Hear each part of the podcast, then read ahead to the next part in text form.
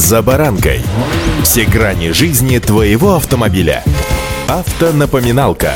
Комментарии экспертов. Советы по обслуживанию автомобилей в программе «За баранкой». В народе принято говорить, цыплят по осени считают, а в жизни автолюбителей по осени, как правило, приходит письмо из налоговой. Если не письмо, так уведомление в личном кабинете налогоплательщика о необходимости уплатить налог согласно купленным лошадиным силам. Эта осень приготовила еще кое-что. Кое-что вряд ли обрадует, хотя не торопитесь сделать выводы. С вами Забаранка Александр Карпов. Здравствуйте.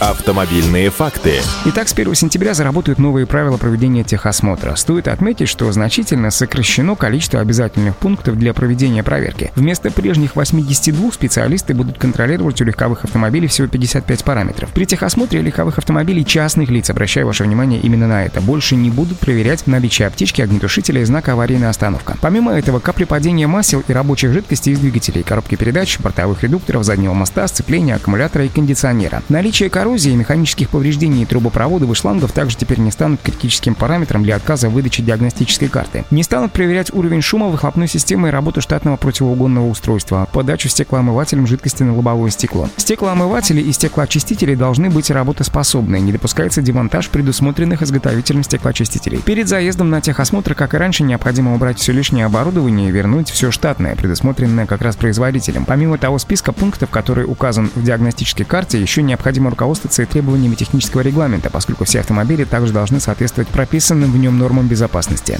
Автомобильные факты.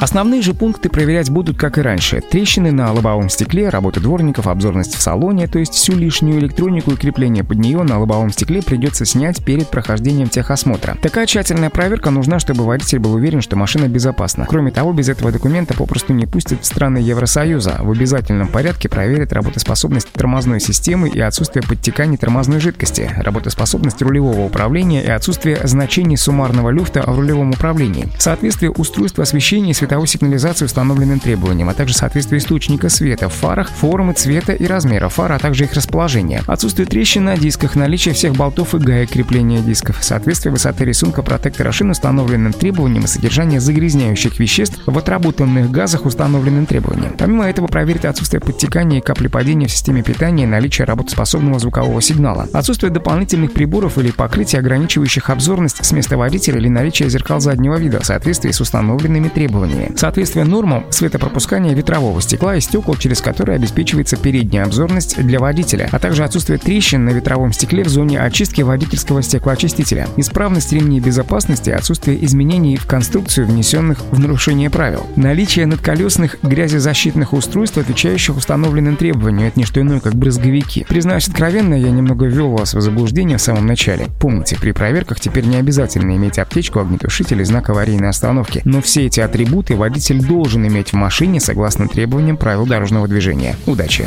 «За баранкой»